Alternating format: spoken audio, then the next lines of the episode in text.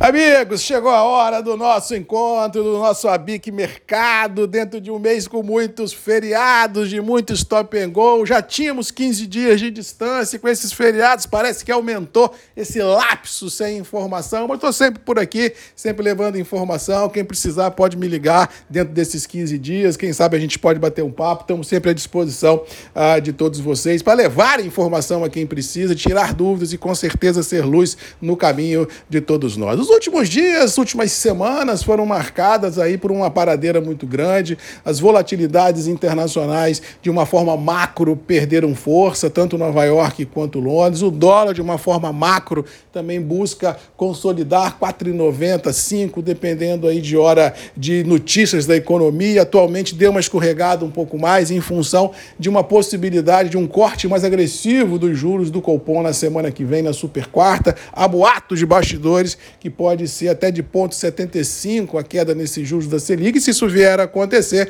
realmente dá uma amenizada no câmbio, o mercado dá uma escorregada e ajuda aqueles que têm no câmbio um fator de composição de preços e também, quem sabe, ajuda a alicerçar melhor as bolsas internacionais, porque essa gangorra mercadológica global, quando o dólar cai, em tese, bolsa sobe, e quando o dólar sobe, em tese, bolsa cai. Ou seja, se nessa composição de dólar para baixo, em função de rebaixamento de Selic, é possível que as bolsas lá fora de Nova York e Londres possam ter sustentação. Preços internos do café é uma paradeira doida, safra já correu, quem colheu colheu, colheu, quem vendeu, vendeu. O que nós temos nas praças de comercialização é uma falta de liquidez muito grande. Os preços internos ah, dos produtos agrícolas continuam sustentados em reais, tanto para Conilon quanto para Arábica, com detalhe, com poucos negócios sendo realizados. Se vocês tiveram a, a, a opção ou a, a chance de ver os embarques de Brasil a portos consumidores no mês passado, vocês viram lá o que falei aqui há pelo menos 70, 80, 90 dias atrás,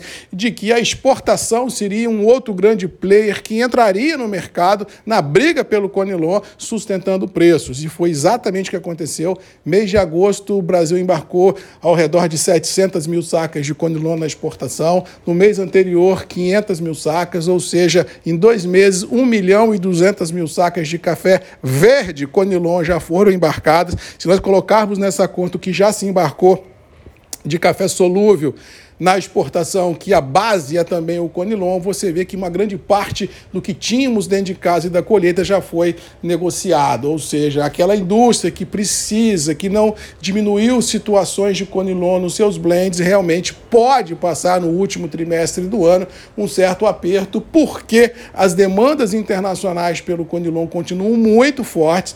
Lá fora, as grandes operações olham o Conilon com muito carinho, porque hoje, feliz ou infelizmente, é o café café mais barato do planeta e eles estão usando o nosso Conilon para poder baratear os blends lá fora ou não permitir uma elevação dos seus blends. Ou seja, o Conilon a princípio pode ter vindo para o jogo para ficar, a exemplo do que já aconteceu no Brasil há 10 anos atrás ou 15, porque o Conilon entrou nos blends não conseguiu sair, e lá fora o setor de torrado, não só de solúvel, mas de torrado, começa a enxergar também o conilon brasileiro como a possibilidade dele entrar no blend para manter preços. E se isso vier a acontecer, você ganha uma pegada mais forte de demanda internacional para o conilon, não permitindo o que disse aqui já uns três ou quatro meses atrás, que os preços escorreguem. Se você olhar friamente a sua planilha de compra de conilon e o mercado interno, ele está no mesmo preço há pelo menos quatro ou cinco meses. Desde que a safra entrou, o mercado é isso, nível produtor 600 de piso e 700 de teto, e vai ser